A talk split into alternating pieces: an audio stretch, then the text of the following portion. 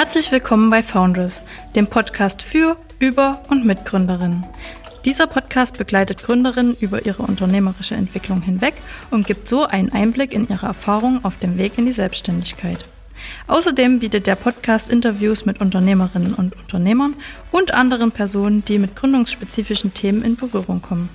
Mein Name ist Nancy Kolb. Ich bin wissenschaftliche Mitarbeiterin an der TU Bergakademie Freiberg. Nachdem wir in der letzten Episode unseres Founders Gründerin Podcasts Frauen aus Frankfurt, Leipzig, Potsdam, dem Ruhrgebiet und München interviewt haben, freue ich mich ganz besonders auf meine heutige Interviewpartnerin, die hier vor Ort in der Silberstadt Freiberg ansässig ist.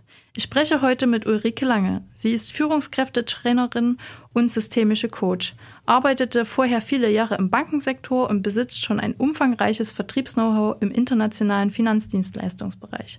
Seit 1996 arbeitet sie bereits als Trainerin und Coach und 2009 machte sie sich dann als Business Coach und Expertin für Führungskräfteentwicklung selbstständig. Eine ihrer Herzensangelegenheiten ist es, die weiblichen Aspekte der Führung zu stärken und sie begleitet deshalb sehr gerne Unternehmensnachfolgerinnen von der Übernahme bis zur erfolgreichen Geschäftsführung. Wir sprechen heute mit ihr über ihre Meilensteine, das Für und Wider der Selbstständigkeit, weibliche Vorbilder und ihre Lebensweisheiten als erfahrene Gründerin. Liebe Ulrike, ich freue mich sehr, dass du heute bei uns im Founders Gründerin Podcast zu Gast bist. Auch, dass wir uns heute gegenüber in einem Studio sitzen, ist auch ja für mich eine ganz neue Erfahrung. Also sehr schön, dass du da bist. Ach Nancy, ich freue mich auch total hier zu sein und hier in so einem professionellen Rahmen. Das ist schon Wahnsinn. Ich komme mir vor wie in einem Radiosender.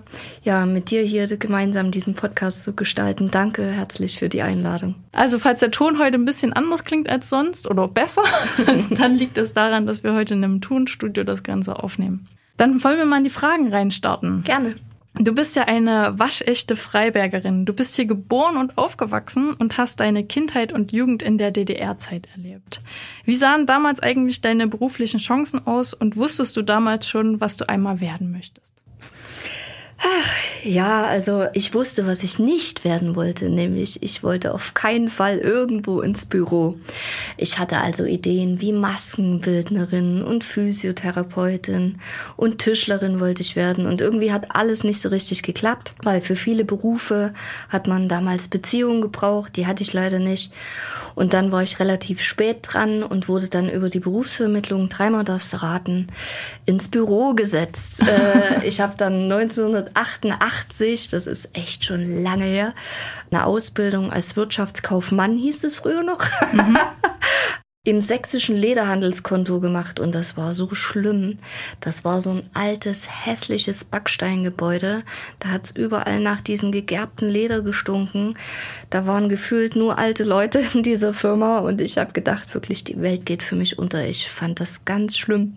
War das ja auch hier in Freiberg? Das war in Freiberg, genau, da oben auf der Frauensteiner Straße, wo heute das Landratsamt ist. Also die Gebäude stehen immer noch, aber die sind natürlich saniert und haben bei weitem nicht mehr diesen morbiden Killerschau Charme, äh, wie es früher war. Und naja, als dann quasi die Wendezeit kam und damit auch die wirtschaftliche Lage der Unternehmen total unsicher wurde, hatte ich das Glück, dass hier viele Banken eröffnet haben. Unter anderem die Dresdner Bank hat damals einen Container auf den Wernerplatz gestellt, wo heute der Busbahnhof ist. Und so wurde mit Containerbetrieb angefangen und da bin ich in den Container reingelaufen und habe gesagt, habt ihr einen Job für mich? Also ich hatte weder Vorerfahrung noch Ausbildung, einfach nur ein freches Mundwerk. Und das war damals erfolgreich und da bin ich so dankbar, dass ich da anfangen konnte, weil das war dann 1991, das war echt so ein Lichtblick, weil ich bin da in so ein junges, gemischtes Team aus Wessis und Ossis gekommen. Es war voll die Aufbruchsstimmung. Irgendwie hatten wir viel Arbeit, aber auch total viel Spaß, haben die Abende zusammen verbracht und die Bezahlung war natürlich auch gut. Deshalb habe ich natürlich in der Bank angefangen. Du wurdest halt da auch gefördert, ne? Du hast Weiterbildung bekommen und ich habe nebenbei dann auch noch meine Bankausbildung gemacht, nebenberuflich. Also das war irgendwie so eine, ein neuer Schritt und total super, dass das damals so geglückt ist. Mm, wie war das eigentlich, äh, als auf einmal die Mauer gefallen ist? Bist du da auch erstmal rüber in Westen und hast du es dir angeguckt oder wie hast du das erlebt? Also komischerweise, aber ich ehrlich gesagt, habe ich so ein bisschen unter Schock gestanden. Also meine Schwester war damals über Ungarn in den Westen gegangen und ich habe wirklich, wir waren ganz eng und mir hat das das Herz gebrochen. Und als dann die Wende kam und alle meine Freunde hier sofort ihre Sachen gepackt haben und irgendwie die Stadt verlassen haben, war das eher so, dass es bei mir so ein bisschen Trotz ausgelöst hat und ich gedacht habe, ich fahre da nicht hin. Okay. Und dann war es ja aber so, dass es gab dann 100 Euro Begrüßungsgeld. Was ein, was ein Quatsch. Naja, auf jeden Fall äh, habe ich dann gedacht, okay, ich, äh, das Begrüßungsgeld hole ich mir auch ab und habe mir davon so eine Flicken-Jeansjacke gekauft. Das weiß ich noch. Und meine Eltern fanden das ganz schlimm. Und mein Vater hat nichts Besseres zu tun gehabt, als diese Flicken-Jeansjacke sofort wegzuschmeißen. Was? Die ich mir für teuer Westgeld gekauft hatte, ja. Also das waren so die ersten Tage nach der Wende. Das war schon eine besondere Zeit. Nichtsdestotrotz äh, bist du nach der Wende erstmal in die Ferne gezogen. Wo genau war das und was hast du dann dort genau gemacht? Hatte das dann mit deinem Beruf in der Bank zu tun? Ich bin erst sechs Jahre nach der Wende, habe ich das Freiberger Nest verlassen. Da war ich damals 24 und das hatte schon was mit der Bank zu tun, weil ich bin damals in einem Verkaufsseminar, wo ich selbst Teilnehmer war, hat mich die Trainerin angesprochen, ob ich mir vorstellen könnte, Trainer zu werden. Ich habe gedacht, gut, Bank hast du jetzt oder Filiale hast du jetzt eine Weile erlebt, äh, machst mal was anderes. Und dann äh, gab es ein Assessment Center in Frankfurt am Main, was vier Tage war. Da habe ich noch nicht geglaubt, dass ich jemals Trainer werde. Und dann hat es doch funktioniert. Das heißt, ich habe dann ein Jahr Ausbildung in Frankfurt bekommen. Das war immer so wochenweise, dass man dort eine Theorieausbildung in Frankfurt am Main bekommen hat und die praktische Ausbildung, das heißt die Trainings mit einem Alttrainer zusammen in Dresden, Thüringen und also nicht Dresden, sondern Sachsen, Sachsen-Anhalt und Thüringen durchgeführt hat. Und das war dann der Zeitpunkt, als ich von Freiberg weggezogen bin und erstmal nach Dresden gezogen bin und da irgendwie ja so in diese Bankwelt noch mal viel tiefer eingetaucht bin als in dieses Filialgeschäft. Ne, da war die Zentrale, das war irgendwie auch noch mal eine ganz neue Welt als dann die vielen Jahre meiner Trainertätigkeit, also ich habe das drei Jahre gemacht, aber das ist wirklich ein Leben aus dem Koffer. Du kommst Freitagabend an und packst Sonntag den Koffer wieder. Und da waren drei Jahre wirklich das Maximum. Und danach bin ich in die Geschäftsstelle gegangen, habe also nochmal eine Ausbildung bekommen als Geschäftsstellenleiterin und habe dann eine Geschäftsstelle übernommen, die war in Radeberg, da wo das Bier herkommt. Das war aber überhaupt nicht meins, weil ich habe mich mit diesem Verkaufsdruck, der auf diesen Filialen lastet und der in der Zwischenzeit noch viel schlimmer geworden ist, aber damals auch schon da war, ne?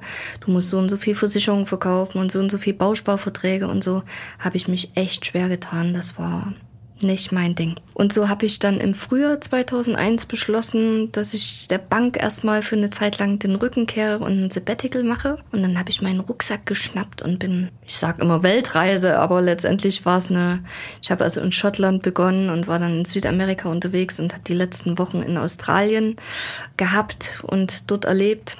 Dann bin ich im Oktober nach Duisburg gegangen. Also direkt sozusagen die Koffer in Dresden abgeholt und habe dann in Duisburg einen neuen Job begonnen.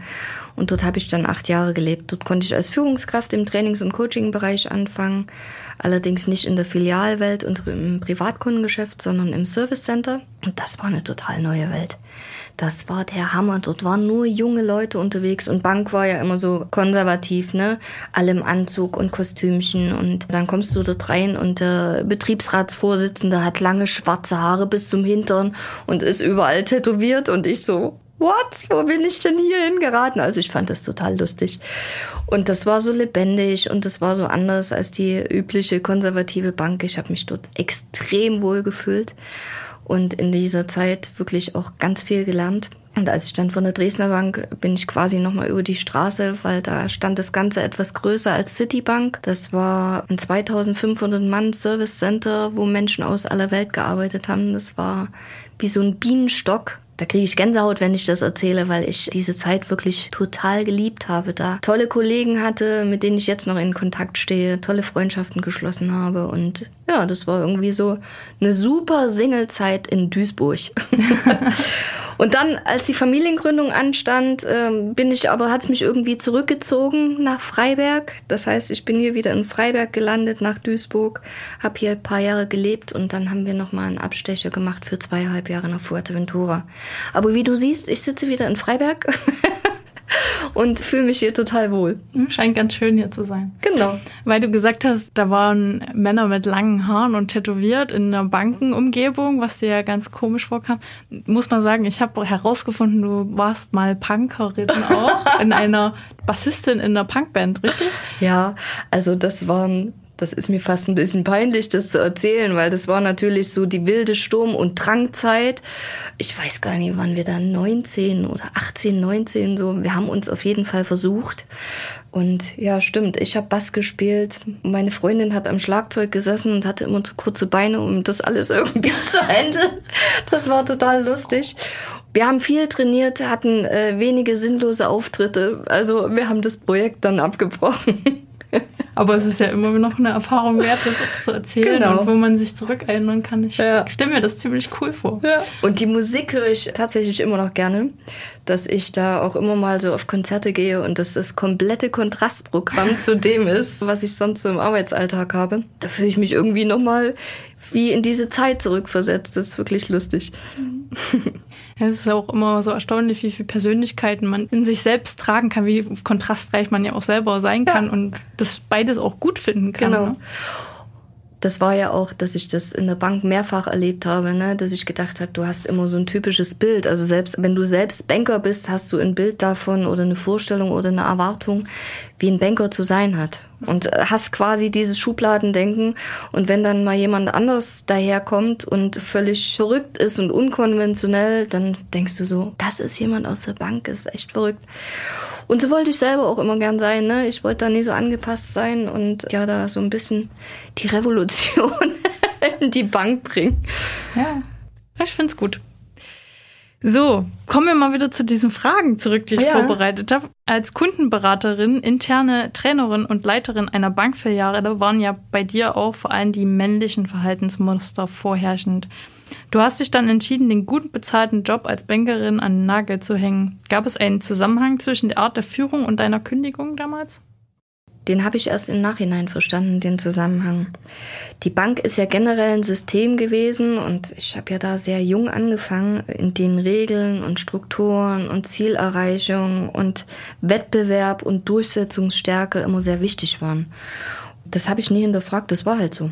Und die Dinge wie Empathie und Mitgefühl und auch mal auf seine Intuition zu achten und zu sagen, das fühlt sich jetzt nie gut an oder das ist unpassend oder die Verbindung zwischen den Menschen und die Beziehung und die Intuition und die Kreativität war was, was natürlich da war, aber was von der Bank nicht gewertschätzt, geschweige denn gefördert wurde.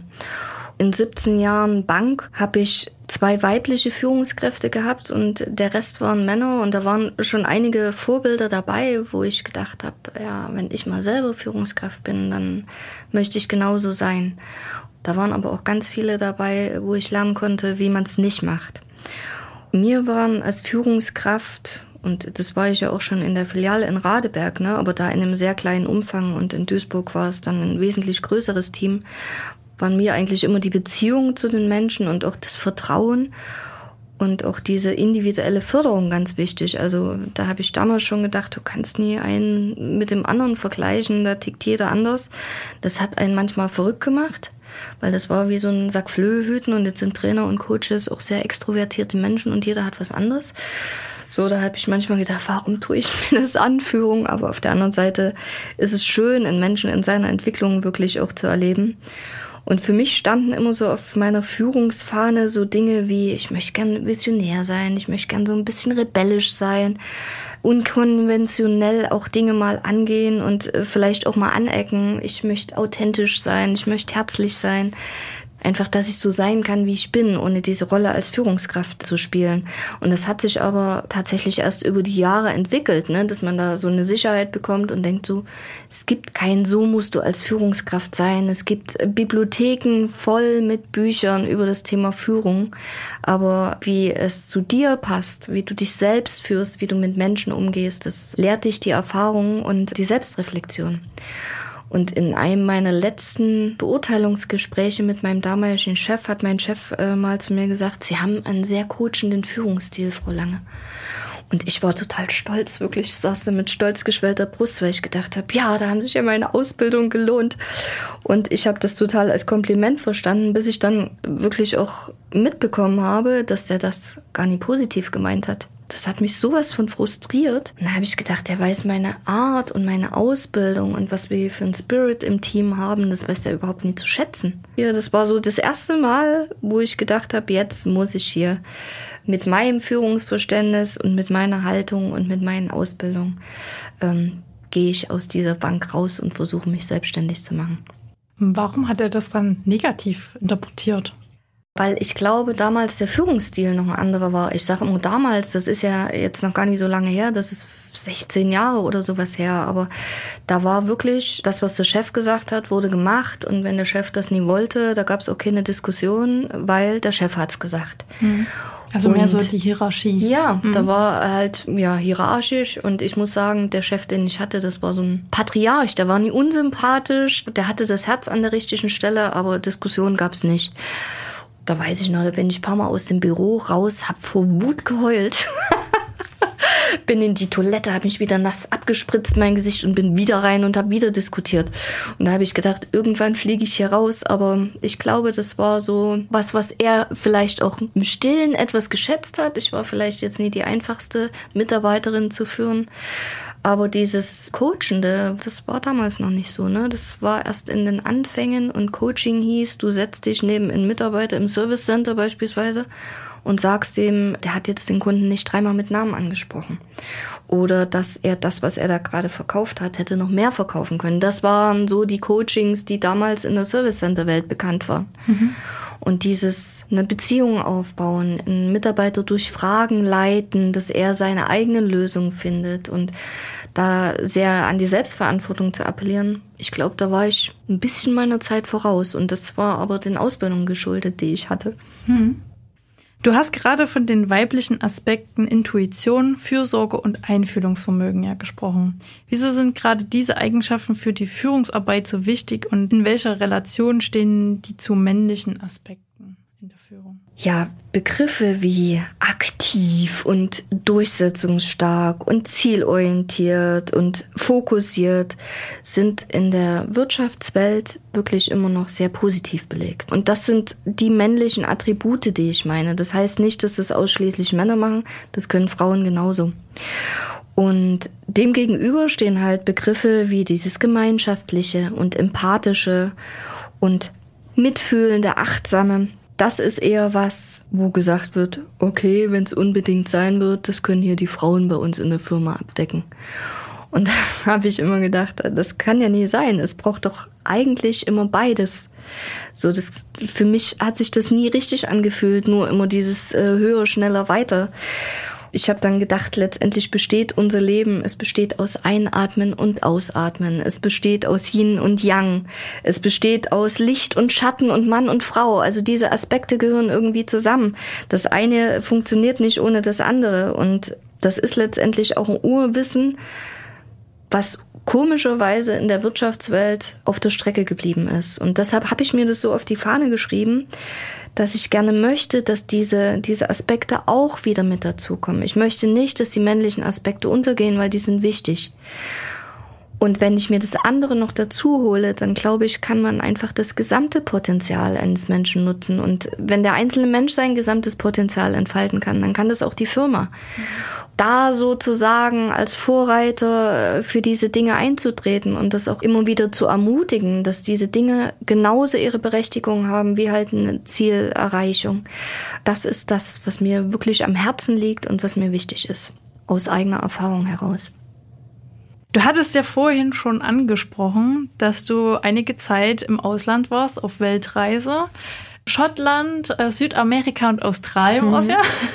Also ich würde schon sagen, dass das eine Weltreise war, weil es ging ja einmal um den Globus. Ja, ja, genau. Ab welchem Punkt war dir dann klar, dass du wieder zurück in die Heimat gehen möchtest? Also die Wende kam und ich habe quasi meinen Rucksack geschnappt und war jeden Sommerurlaub und jeden Urlaub, den ich hatte, mit meinem Rucksack in der Welt unterwegs. Und habe mir immer vorgestellt, dass ich irgendwo als Entwicklungshelferin in Afrika lebe. Ich habe immer gedacht, ob ich jetzt in der Bank arbeite oder nicht, wen interessiert denn das? Das ist wirklich was Sinnvolles, was mein Herz nährt. Also bin ich immer auf Reisen gewesen und habe gedacht, könnte ich hier wohnen oder könnte ich hier wohnen, könnte ich mir es hier vorstellen. Also das waren immer so Gedanken, die mich auf Reisen begleitet haben.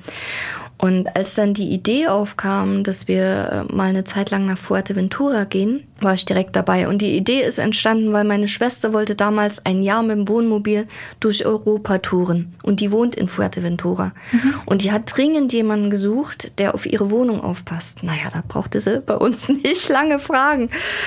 Ja, dann sind aus dem Jahr sind äh, zweieinhalb Jahre geworden und unsere Motivation war, dass ich gerne noch mal so diese spanische Lebensweise erfahren wollte, dass ich aus dem Hamsterrad des Funktionierens auch mal raus wollte, ne? Und mir dieses kostbare Leben irgendwie wieder ein Stück dazu holen wollte. Und wo geht das besser als in Italien oder Spanien, ne? Ja, ich hatte mir das ganz einfach vorgestellt, nämlich ein Teil meiner Arbeit ist ja konzeptionell und der Schreibtisch steht dann halt in Fuerteventura. Und wenn ich dann die Präsenzaufträge habe, dann muss ich die einfach irgendwie geschickt bündeln und dann fliege ich halt mal für zwei Wochen nach Deutschland und mache hier meine Trainings hintereinander weg. Also für mich hat sich das ganz einfach vorgestellt und all diese Dinge, die so aus dem Bekanntenkreis kamen, ja, wie macht denn das dann mit der Versicherung und nehmt ihr dann alle Möbel mit und lauter so Detailthemen, wo ich gedacht habe, wenn ich jetzt die alle bis ins Letzte durchdenke, dann bleibe ich auf dem Sofa. Dann breche ich nicht mehr auf. Also da habe ich gemerkt, dass andere Menschen so im Detail alles vordenken und sich damit so lähmen, dass ich gedacht habe, vielleicht bin ich da teilweise auch ein bisschen blauäugig, mag sein, aber es hat mir noch nie geschadet.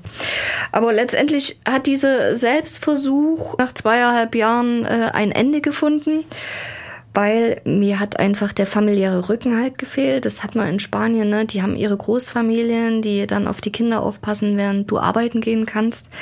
Dann hast du da so Geschichten wie in den Sommerferien, dass die ab Juli bis September haben die Kinder Ferien. Da kann einer nicht arbeiten gehen, weil die haben keine Ferienbetreuung.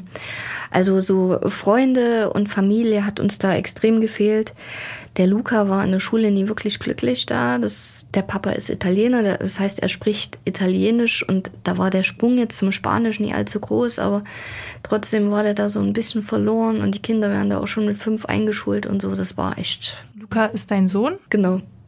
Luca ist mein Sohn. Und der kam da mit fünf in die Schule und das war jetzt nicht so, dass ich das Gefühl hatte, dass er da glücklich ist. Und ich habe versucht, auf der Insel Arbeit zu finden, weil da gibt's ja die vielen großen deutschen Hotels von TUI und wie sie alle heißen. Das Problem ist bloß, dass da keiner irgendwie in Mitarbeiter investiert und in die Förderung der Mitarbeiter investiert. Also ich habe da wirklich viel Aufwand betrieben, bin nach Hannover in die Zentrale gefahren und habe gedacht, Mensch, es wäre doch super, wenn die da einen professionellen Trainer und Coach, der sich um Verkauf und Führung kümmern kann, da direkt vor der Haustür haben. Aber das ist leider nie zustande gekommen. Das heißt, ich war so viel auf dem Flughafen und bin in Deutschland rumgekarrt und in der Zeit habe ich dann eine extreme Sehnsucht nach meinem Kind gehabt, natürlich auch. Und war da wirklich auch selber nicht glücklich. Aber da warst du auch krass deiner Zeit voraus. Also für viele ist das ja jetzt so ein Traum, so um die Welt reisen und ortsunabhängig arbeiten. Ja. Und du hast das einfach vor über zehn Jahren schon gemacht. Ja. Und das ist, äh, finde ich, schon ja. echt erstaunlich. Ja. Was es da leider noch nie gab, war dieses Thema, dass man schön diese Online-Trainings auch machen konnte. Ne? Daran war überhaupt noch nie zu denken damals. Damals gab es ja noch gar keine Smartphones, oder? Ja, doch, das ist ja noch nie so lange her. Wann war denn das? Also wir waren in der Zeit von 2014 bis 2016. So. Also ist noch, ja, ist genau zehn Jahre. Ich glaube, ich hatte 2013 mein erstes Smartphone. Also ja. Ja. Das ist schon erstaunlich. Das ist schon wieder zehn Jahre her. naja, auf jeden Fall, wir sind zurückgekommen und ich habe am Anfang hatte ich mal kurz drüber nachgedacht, ob sich das jetzt wie Scheitern anfühlt. Fühlt sich aber nicht an, sondern ich bin wirklich mit ganz vielen Erfahrungen im Gepäck zurückgekommen, nämlich dass es uns hier wirklich, was das Thema Arbeitslosengeld, soziales Netz und dergleichen, was das angeht, geht es uns hier richtig gut. Das hast du in Spanien oder Italien bei weitem nicht. Also da habe ich wirklich auch soziales Elend miterlebt. das ging mir richtig an die Nieren, so im Freundeskreis zu erleben, dass die aus ihrer Wohnung rausgeschmissen wurden und dann das Jugendamt vor der Tür stand, weil die Miete nicht mehr bezahlt werden konnte. Und dann ging es darum, das Kind äh, darf nicht mehr in der Familie sein. Und solche Geschichten habe ich da erlebt, wo ich gedacht habe, das gäbe es echt in Deutschland nicht. Und das hat mich wirklich auch nach Hause gezogen, dass ich gedacht habe, ich bin hier gut aufgehoben, ich fühle mich hier sicher. Und das ist auch was, was ich immer wieder jedem erzähle, dass ich sage, ey, weiß bitte zu schätzen, was du hier hast. Und das Thema Fernweh war seit dem Tag dann auch gestillt. Also ich bin jetzt wirklich wieder total happy, hier in Freiberg zu sein. Bin aber auch oft genug unterwegs, ne, dass ich immer mal einen Tapetenwechsel habe und dass mein Fernweh, was ich habe und dieses Gefühl, ich bin gerne auf Reisen und ich bin gerne unterwegs, dass ich das durch meine Tätigkeit einfach auch viel habe. Ne? Ich glaube, von der Reihenfolge her waren wir jetzt schon ein bisschen weiter, als du auf Forteventura warst. Ich wollte nochmal zurückgehen zu dem Zeitpunkt, als du dich selbstständig gemacht hast. Ja. Wann war denn das gewesen? Und warum hast du dich selbstständig gemacht? Den Gedanken, dass ich frei und eigenverantwortlich einfach die Themen, die mir wichtig sind, vorantreiben kann, den fand ich schon immer sehr reizvoll. Hab mich aber wirklich nicht so richtig getraut. Also dieses Thema, ich möchte meine eigene Herrin sein. Ich möchte mir von niemandem sagen lassen, was ich zu tun und zu lassen habe, sondern einfach die Dinge auch mal probieren, die ich für richtig empfinde. Und jetzt war es ja natürlich so, ich hatte da einen super Job, ich hatte äh, gutes Geld, ich habe mich dort sehr wohl gefühlt. Also diese Veränderungsnotwendigkeit, die man so ein bisschen braucht, um den Hintern von der Couch zu heben, die hatte ich ehrlich gesagt nie. Und deshalb war dann wirklich erst der Wunsch, nach der Schwangerschaft meine Familie in Freiberg zu gründen und dort mein Nest zu bauen, der hat einhergebracht oder mit dem ist einhergegangen, dass ich ja, mir irgendwie einen adäquaten Job suchen musste. Und da habe ich ehrlich gesagt gar nicht erst großartig im Umfeld gesucht, sondern da stand relativ schnell fest, dass ich mich selbstständig mache mit dem Erfahrungswissen im Gepäck. Ich war da wirklich extrem überzeugt von mir, dass wenn das eine packt, dann bin ich das. Ich weiß gar nicht, wo ich diese Überzeugung hergenommen habe, aber es hat äh, quasi funktioniert. Und ich bin auch so, dass ich denke, ich bin bisher in meinem Leben immer auf die Füße gefallen. Selbst wenn mal was nicht funktioniert, dann ist es halt so, dann fällt mir was anderes ein. Und ja, das war sozusagen der Anstupser, in die Selbstständigkeit zu kommen. Wie bist du damals dann an deine ersten Kunden hier in Freiberg gekommen? das ist eine richtig gute Frage. Ich habe, als der Luca auf der Welt war, äh, haben sich meine Zähne komischerweise sehr schief gestellt und so bin ich beim Kieferorthopäden gelandet und habe da meine Zähne richten lassen, die auf einmal total schief waren. Passiert das durch die Schwangerschaft? Äh, keine Ahnung. also ich hatte früher auch eine Zahnspange, aber das habe ich noch. Ich hatte als Jugendliche keine, aber hatte dann mit äh, der Luca ist auf die Welt gekommen, da war ich 37, also ich hatte dann mit 37, 38 hatte ich in meiner spätpubertären Phase eine Zahnspange. okay, interessant. Und da beim Kieferorthopäden hat die mir erzählt, wie es so mit ihrem Team läuft und dass sie doch da mal drauf gucken sollten, wie sie sich gegründet haben und vielleicht an der einen oder anderen Ecke noch mal ein bisschen Feinschliff dran kriegen, um sich mehr zu wertschätzen und um die Prozesse irgendwie besser miteinander abzustimmen und so weiter. Und da habe ich dann mit meiner Zahnspange im Mund, habe ich gesagt, ich mache euch das. Und die, die, die, die Kieferorthopädin, die war direkt bei uns ums Eck, wo ich gewohnt habe. Und dann habe ich gedacht, ja, jetzt hier mit meinem Flipchart und meinem Moderatorenkoffer, das kann ich alles gar nicht tragen. Wie komme ich denn da hin? Und das Auto erst irgendwie da zu bepacken und fünf Meter weiter zu fahren, ist auch irgendwie total bescheuert. Und dann hatte ich so einen alten Handwagen, der noch im Keller stand. Der war total voller Spinnweben und hat voll gequietscht. Und dann habe ich den Handwagen beladen und bin mit diesem quietschenden Handwagen und meinem Zeug da drauf in die Zahnarztpraxis. Und habe dann wirklich auch gedacht, also meinen ersten Auftrag, den habe ich mir echt ein bisschen glamouröser vorgestellt. Aber das ist jetzt, also das ist zumindest eine Geschichte, wo ich gedacht habe, das war der erste Auftrag und das werde ich nie vergessen. Und so ging es dann weiter. Ich habe hier angefangen, ein Netzwerk aufzubauen. Das heißt, ich war bei den Wirtschaftsjunioren aktiv und habe mich zu der einen oder anderen Veranstaltung, Marketing Club Dresden und wie sie alle heißen, mit angemeldet und habe da mich bekannt gemacht und Networking betrieben, habe letztendlich auch sehr viel über Sing, war damals noch irgendwie angesagter als LinkedIn, über Sing versucht Kontakte aufzubauen, über äh, Trainernetzwerke, also da gibt es so Institutionen, die kaufen sich selbstständige Trainer ein für ihre Aufträge und ja, geben dann den Trainern ein kleines Geld und ähm, akquirieren selber die Aufträge. Also da hast du diesen Akquiseaufwand nie. So habe ich angefangen. Mhm. Ja. Und würdest du denken, dass das Networking offline besser funktioniert als online? Oder was würdest du sagen, hat dir mehr gebracht? Ich fand das Networking in Präsenz immer angenehmer das geht wahrscheinlich jedem Mensch so, ne? du siehst jemand, da entsteht ein Blickkontakt und dann gehst du auf diesen Menschen zu oder du denkst so, mm, der kommt jetzt nicht so sympathisch rüber, da drehe ich lieber eine Kurve.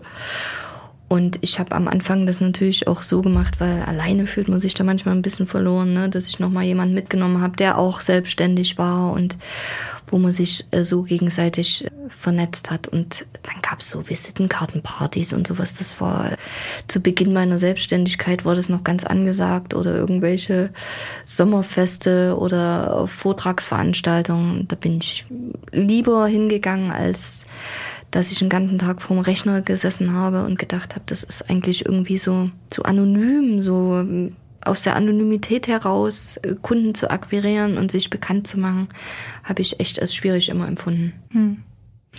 Trotz dessen bist du mit einem sehr großen Selbstbewusstsein in deine Selbstständigkeit ja gestartet, wie du erzählt hast. Gab es zu der Zeit auch irgendwelche weiblichen Unternehmerinnen als Vorbilder für dich oder hast du damals einfach das aus der Hosentasche so rausgemacht? Also Vorbilder gab es eher männliche, weil der eine oder andere Kollege von mir hatte sich schon selbstständig gemacht und dann habe ich gedacht, wenn die das hinkriegen, schaffe ich das auch. Und ich hatte meine Schwestern. Also ich habe eine zehn und eine zwölf Jahre ältere Schwester und die sind beide selbstständig und hatten beide Familie. Und ich glaube, das waren meine Vorbilder, auch wenn das damals noch sehr unbewusst war, weil die sind immer noch selbstständig, die haben immer ihr Leben gestaltet und selbst in der Hand gehabt. Und vielleicht liegt es so ein bisschen in der Familie, obwohl meine Eltern nie selbstständig waren, nie ein Unternehmen selbst hatten. Aber das waren eher so die Vorbilder, die äh, mit sehr viel Fleiß und Ehrgeiz und ja, Optimismus das Leben gerockt haben. Und das habe ich mir bestimmt ein bisschen angenommen. Das ist sehr gut, wenn man in der Familie so, auch so einen Support ja. dann hat. Ja. ja. Du bist ja dann vielleicht auch ein gutes Vorbild für unsere Hörerinnen und Hörer. Bei dir ist es ja mit der Geburt von Luca, diese äh, Gründung quasi Hand in Hand gegangen. Ja. Was waren da genau deine Erfahrungen? Wie denkst du, wie kann man die Elternzeit gut mit der Selbstständigkeit kombinieren? Ich bin ja erst mit 37 Jahren Mutter geworden, weil mir vorher wirklich so die Karriere, meine Reisen, Partys, Konzerte, das war mir extrem wichtig. Und irgendwann habe ich dann gedacht, Mensch, du hast ja schon den Wunsch, Familie zu gründen und so langsam müsstest du mal an die Gänge kommen.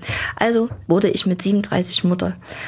Und dann habe ich mir ja eingebildet, weil ich damals noch sehr rational getickt bin, also wirklich durch die Bank sozialisiert, habe ich gedacht, Mensch, in der ersten Zeit ist es ja eh so, dass die Kinder hauptsächlich schlafen und essen was mache ich denn dann? Ich musste mein Gehirn irgendwie ein bisschen fit halten.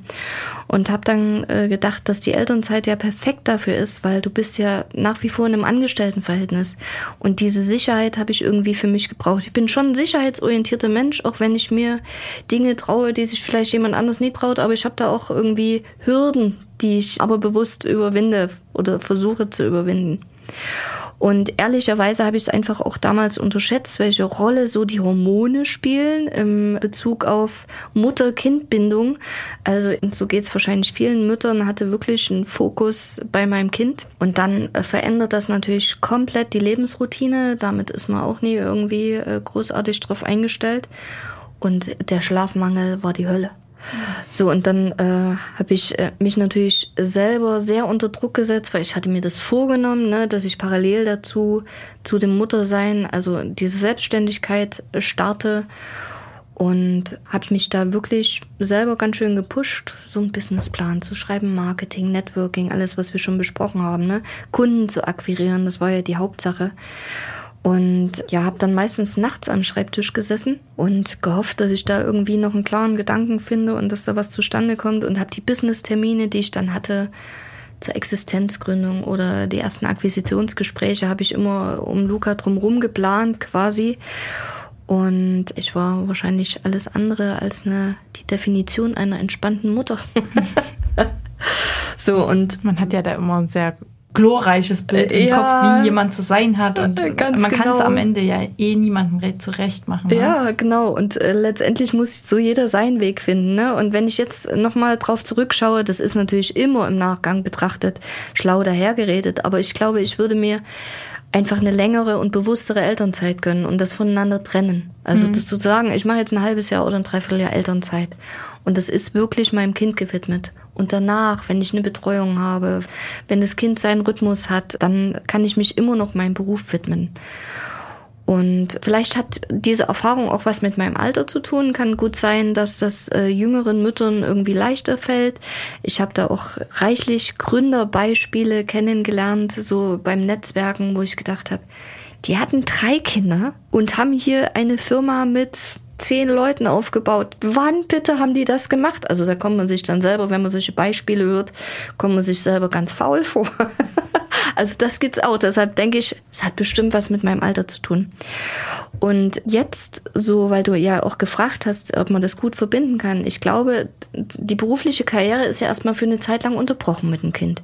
So, wie lange die Zeit ist, das bestimmt ja jeder selber. Aber ich finde, da einfach auch die Chance nochmal zu nutzen, dieses Innehalten, um sich seines Berufsweges nochmal bewusst zu werden und dann gegebenenfalls einen neuen einzuschlagen. Dafür kann die Elternzeit wirklich super sein. Und da denke ich immer, wer wagt, gewinnt. Du arbeitest ja jetzt seit 1996, oh Gott, als Trainerin und Coach.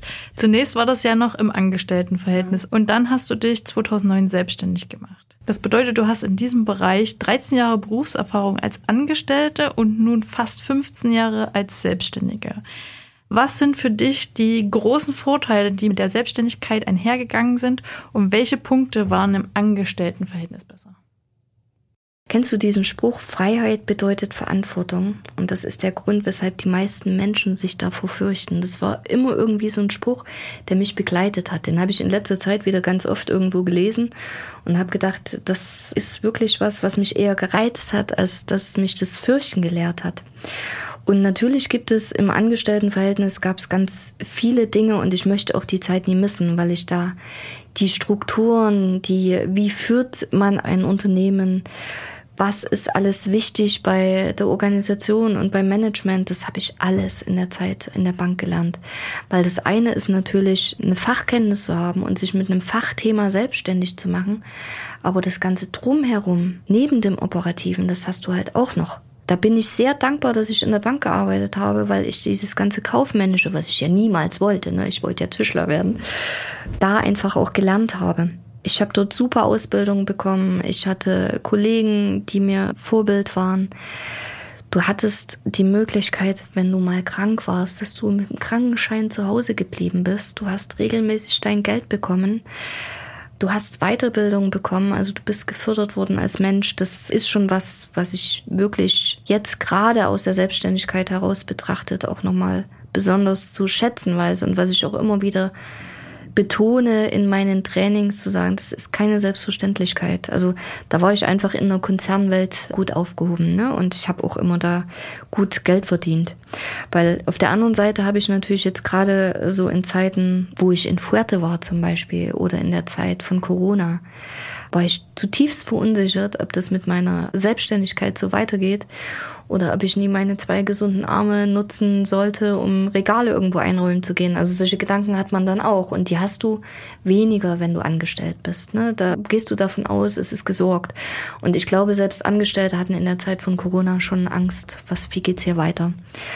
Und dann hat man natürlich auch immer mal Phasen, wo man sich selbst wahrscheinlich nicht so gut äh, fühlt. Das war zum Beispiel bei mir die Zeit, als meine Mutter gestorben ist, da ging es mir richtig schlecht oder man hat selber so gesundheitliche Probleme, da bringst du, wenn du angestellt bist, hast einen Krankenschein. Hm. Und ich hatte in 15 Jahren Selbstständigkeit nie einmal einen Krankenschein. Das nützt hier nichts, ne? Du kannst ja deinen Kunden, die da irgendwo beim Seminar sitzen, nie sagen, also ich bin heute krank. So, und die sind aus ganz Deutschland angereist, haben Hotelzimmer gebucht, haben ihre Flüge gebucht und sitzen dann da. Also da versuchst du alles, dass das möglich ist. Und auf der anderen Seite hat es natürlich extrem viele Vorteile, weil ich habe die gesamte Bandbreite der Unternehmensführung und Entwicklung selbst in der Hand.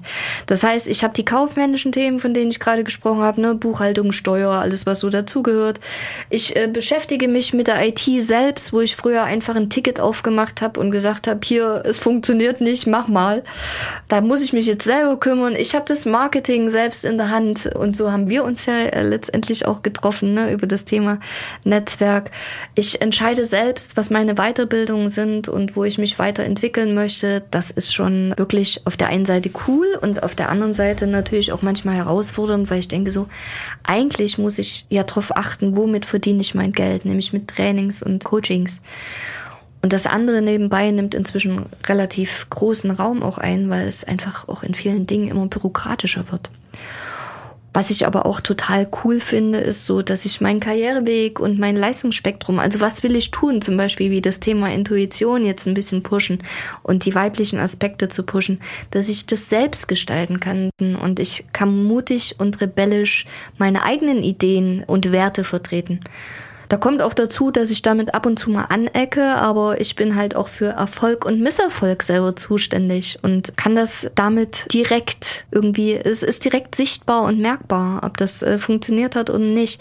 Ich habe jeden Tag irgendwie neue Dinge, das heißt, ich lerne neue Branchen kennen, ich lerne neue Themen kennen, weil manchmal werden Themen an mich herangetragen, wo ich gedacht habe, also den Aspekt, den habe ich jetzt selber noch nie so betrachtet.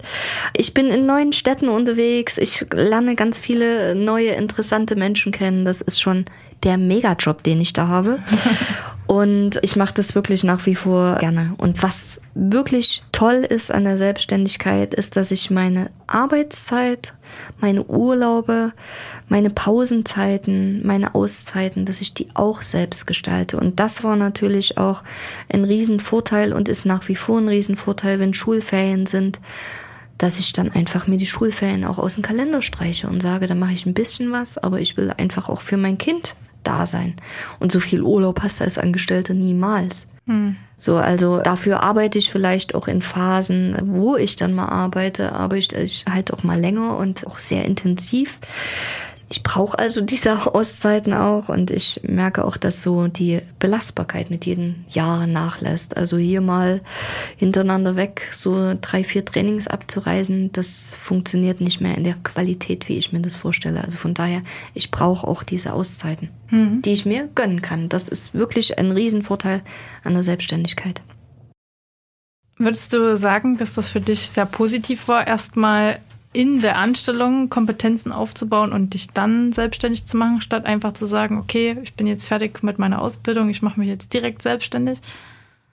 Also für mich war es auf jeden Fall hilfreich, weil ich bin ein Mensch, ich merke das auch heute noch, ich möchte zu 150 Prozent in den Themen stecken. Ich möchte es durchdringen, ich möchte es durchdacht haben, ich möchte es erlebt haben. Und dafür waren die vielen Erfahrungen und auch meine eigene Führungserfahrung extrem wichtig. Ich finde es einfach auch schwierig, das ist nie unmöglich, aber ich finde es schwierig, wenn da ein Führungskräftetrainer auf der Bühne steht, der selbst noch nie geführt hat. Dann frage ich mich immer, wo der seine Beispiele herholt. Man kann natürlich vieles auch aus der Theorie heraus mit Sicherheit entwickeln und es ist mit Sicherheit auch keine Frage, wie komme ich als Mensch, wie authentisch komme ich als Mensch rüber. Aber ich habe es gebraucht. Ich habe wirklich die Erfahrungswerte als Angestellte die paar Jahre gebraucht. Ich bin auch der Überzeugung, dass es hilfreicher ist, erstmal Berufserfahrung zu sammeln, bevor man sagt, okay, man stürzt sich jetzt vielleicht komplett in die Selbstständigkeit rein Ich habe da auch ein Buch dazu gelesen von Cal Newport, das nennt sich die Traumjoblüge. Da geht es quasi so ein bisschen darum, dass manche ja ihrer Leidenschaft im Beruf folgen und zum Beispiel eine Frau, die hat halt ein, zwei Jahre gerne Yoga gemacht und hat sich dann überlegt, hey, ich gründe jetzt ein Yoga-Studio und es hat natürlich dann überhaupt nicht geklappt, weil sie ja gar nicht so diese Erfahrungswerte mitgebracht hat und hat stattdessen halt einen Weg eingeschlagen, der vielleicht nicht ganz so positiv für sie war, obwohl sie andere Qualitäten halt hatte, mhm. wo sie hätte weiter drauf aufbauen können. Ja. ja. Das ist ein gutes Beispiel genau für das Thema der Begleitung in so einem Prozess. Ich glaube, es könnte funktionieren, wenn man sich die richtigen Leute und Berater dazu holt und sich in so einem Prozess äh, zu reflektieren, auch mal ein Feedback von einer neutralen Person geben zu lassen, das ist, glaube ich, ganz hilfreich. Das ist immer noch keine Garantie dafür, dass dann so eine Gründung wirklich funktioniert, ne? Und dass sie, dass die Kuh fliegt, wie ich immer so schön sage. Warum fliegt die Kuh? Keine Ahnung, das ist immer so ein Bild, was ich im Kopf habe. Okay. Aber ich glaube, dass das hilft wirklich, um da die Schritte bewusst zu gehen und da auch die richtigen Schritte zu gehen weil du jetzt gerade ansprichst, dass man sich da Hilfe holen kann. Du hast ja zuletzt auch mit deiner Kollegin Ramona Göpfert aus Freiberg einen Kurs zum Thema wirkungsvolle Selbstführung mit dem Titel Die Kraft der Intuition entwickelt. Wie kam das zu dir so Zusammenarbeit und wie stärkte die Intuition von euren Teilnehmerinnen? Das ist auch wieder ein Beispiel dafür, dass man einfach die Zufälle und Einfälle des Lebens nutzen sollte und die Chancen dahinter sieht. Ramona arbeitet als Energiecoach und Mentalcoach. Und im Bekanntenkreis waren einige schon bei Ramona zum Coaching und haben dann erzählt, wie es da gewesen ist. Und ich war einfach total neugierig. Und dann ist ja immer ein bisschen so, ne, man denkt, noch ein Coach in Freiberg? Wer ist das? Mhm. Konkurrenz. Äh, also habe ich mir einen Termin geholt, kurzerhand, und ähm, habe so Ramona kennengelernt und ihre Arbeitsweise. Und die hat halt einen ganz anderen Ansatz. Also mein Ansatz ist eher, ich komme aus der Wirtschaft und Ramona kommt aus dem Gesundheitswesen und hat deshalb eher den ganzheitlichen Ansatz und verbindet Körper, Geist und Seele. Ich konnte mir das nicht vorstellen, wie das funktioniert, aber über Körper- und Energiearbeit ist wirklich so viel möglich, was ich am eigenen Leib erfahren durfte. Es tut mir total gut, mich da coachen zu lassen und auch da nochmal eine andere Perspektive wieder zu bekommen. Und da sie so ein ganz spürischer ist und ich ja eher so die sachlich rationale bin, sind wir parallel letztendlich auf das Thema Intuition gekommen. Und ich habe das Thema schon ein paar Jahre in der Schublade liegen, weil dieses Thema der weiblichen Aspekte mich ja schon eine Weile beschäftigt. Und Ramona kam dann mit dem gleichen Thema um die Ecke und da habe ich gedacht, ich glaube, diese Verbindung aus uns beiden könnte richtig gut werden. Weil bei mir ist so das äh, methodisch-didaktische, was ich einfach auch viele Jahre gelernt habe, wo die Erfahrungswerte dahinter stehen. Ich habe viele Firmen und Kontakte und Ramona bringt halt dieses, wirklich diese Energiearbeit. Und wie kannst du die Intuition stützen, hat sie sozusagen in dieses Konzept nochmal mit eingebracht. Und daraus ist ein echt geiles Erfahrungsseminar entstanden, wo wir ganz viel in Übungen sind, die die Intuition stärken, weil die hat letztendlich jeder in sich. Die ist bloß ein Stück weit verschüttet, glaube ich, dadurch, dass wir so viel in unserem Kopf unterwegs sind.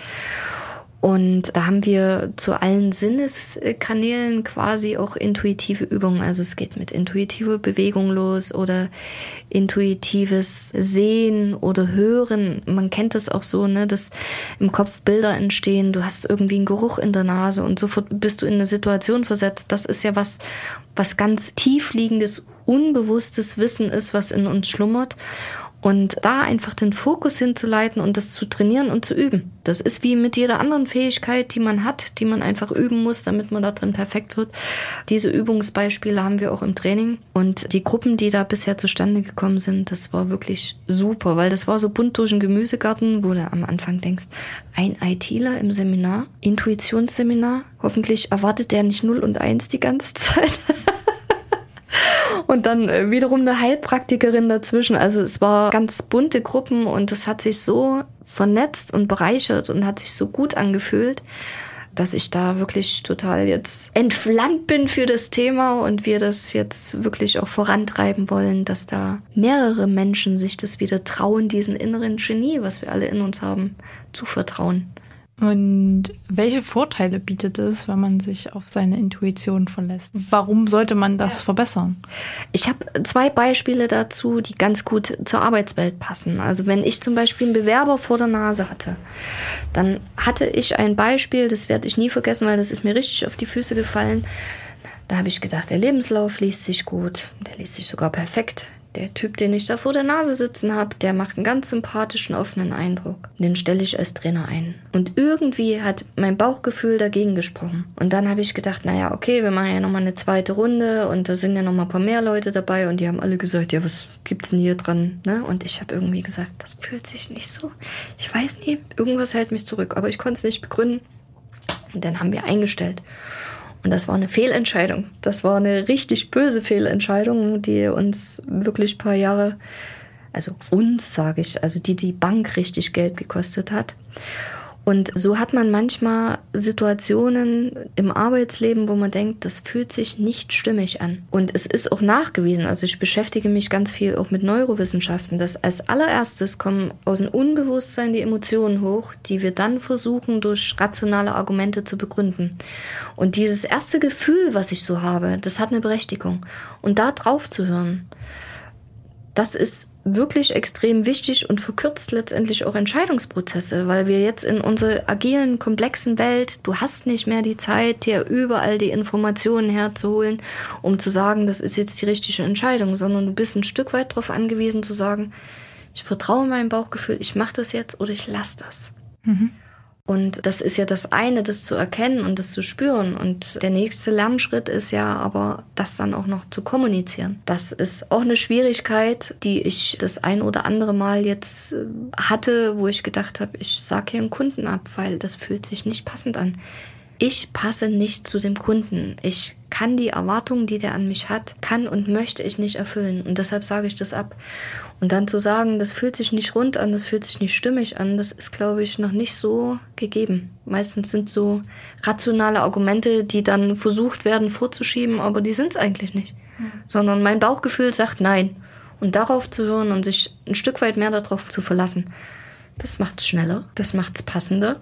Und ja, ich glaube, die Beispiele kennt jeder in seinem Umfeld. Hätte ich mal auf mein Bauchgefühl gehört. Mhm. Ja, manchmal ist es ja auch so, dass man, wenn man Nein sagt, ja auch mutiger ist, weil es mehr von einem abverlangt, mhm. wirklich sich einzugestehen, nein, das will ich nicht. Mhm. Und ich sage das jetzt ab, auch wenn das vielleicht nicht der Konvention entspricht mhm. oder man was anderes von mir erwartet, ja. Ja.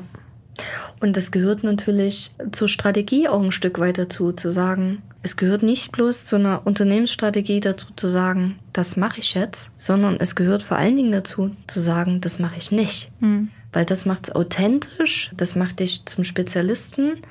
Und das ist meiner Ansicht nach der ehrlichere Weg, den ich besser für mich vertreten kann.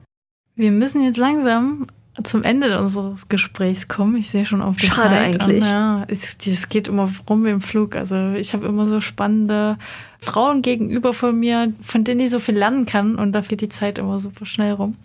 Wenn du jetzt so dein bisheriges Berufsleben reflektierst, was waren da so deine größten Meilensteine und auf was bist du besonders stolz? Also Meilensteine waren auf jeden Fall das Thema Mauerfall. Da hat sich auf einmal eine Welt geöffnet für mich und es kam mit 18 Jahren für mich genau zur richtigen Zeit. Also ich habe da ein altes System kennengelernt, ich habe ein neues System kennengelernt und konnte daraus schöpfen. Ein weiterer Meilenstein war der Einstieg in der Bank, wo ich sozusagen ohne entsprechende Ausbildung und Erfahrung einfach gedacht habe, probier's doch mal und es wurde belohnt die Trainer- und Coaching-Ausbildung, da haben sich wirklich Türen geöffnet, weil ich mich da das erste Mal bewusst eingetaucht bin in diese Welt der Persönlichkeitsentwicklung. Das weiß ich nie, das ist mit Sicherheit auch was, was man mit 16, 17, 18 noch nie so hat, wie zur damaligen Zeit, als ich dann 24 Trainer wurde. Ich fand dieses halbe Jahr Sabbatical, fand ich der absolute Hammer. Also das war eine Erfahrung, die ich nicht missen möchte und das fand ich extrem mutig im Nachhinein betrachtet und ich weiß auch noch, ich habe im Flieger gesessen und habe gedacht, bin ich eigentlich wahnsinnig?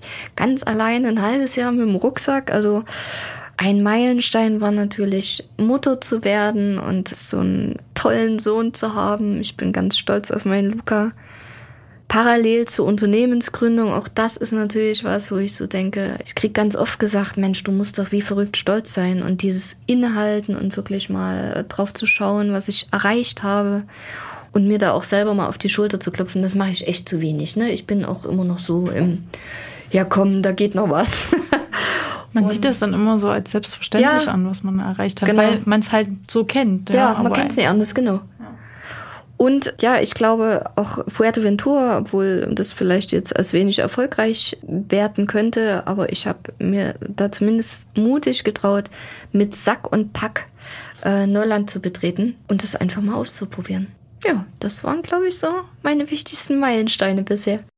Okay, also die Frage war sehr gut, um jetzt unser Gespräch auch nochmal so zu reflektieren, weil wir haben ja angefangen mit der Wende und sind jetzt bis zu deiner jetzigen Position und deiner, deinem jetzigen Projekt zusammen mit der Ramona Göpfert gekommen. Also vielen, vielen Dank für Gerne das Gespräch. Geschehen. Magst du vielleicht jetzt zum Schluss noch unseren Hörerinnen und Hörern einen letzten Tipp mit auf den Weg geben für ihre Selbstständigkeit, wenn sie jetzt gründen möchten? Mhm. Mensch, Tipps hätte ich extrem viele. Einer darf es nur sein, einer. ich schwanke nämlich einmal zwischen dem Thema Erfolg hat seinen Preis. Also, dass die Dinge fallen nicht einfach nur so vom Himmel. Da muss man ein bisschen was dafür tun. Auch wenn man natürlich darauf achten sollte, wo steckt Energie drin, was funktioniert nicht. Ne? Also man muss sich ein bisschen ausprobieren. Es gehören äh, Misserfolge dazu, genauso wie Erfolge und über die freut man sich dann natürlich noch viel mehr. Und was ein wichtiger Spruch ist, der mich begleitet, ist, dass meine Haltung natürlich auch Wirkung erzeugt. Deshalb ist mir sehr wichtig, eine Klarheit über meine eigene Haltung zu haben, eine Klarheit zu haben, wie möchte ich sein, wie möchte ich als Trainer, Coach wirken, wie möchte ich mein Unternehmen führen. Weil egal, ob ich das ausspreche oder ob ich das nur in mir trage, das erzeugt eine Wirkung im Außen. Und das ist ein systemischer Ansatz, der natürlich auch was mit meinen Ausbildungen zu tun hat, aber das ist ein ganz wichtiger Spruch, dass du immer so weit bist, wie du selber glaubst zu sein. Vielen, vielen Dank für die ganz tollen Worte jetzt auch noch zum Schluss. Es hat mir wirklich große Freude gemacht, mit dir zu sprechen. Und ich hoffe, wir, sehen, wir sind ja auch in Freiberg, dass wir uns wieder ja, mal über den Weg laufen bitte. und uns wiedersehen. Das würde mich auch freuen, liebe Nancy. Danke für das Gespräch. Mir hat es genauso viel Spaß gemacht. Das war irgendwie, ihr hat nur noch Kaffee und Kuchen dazu gefehlt. Ah. Das war total sympathisch. Also danke nochmal für die Einladung. Das war der Podcast für heute. Weitere Informationen über Foundress bietet die Internetseite www.foundress.de. Alles Gute und bis zum nächsten Mal. Glück auf!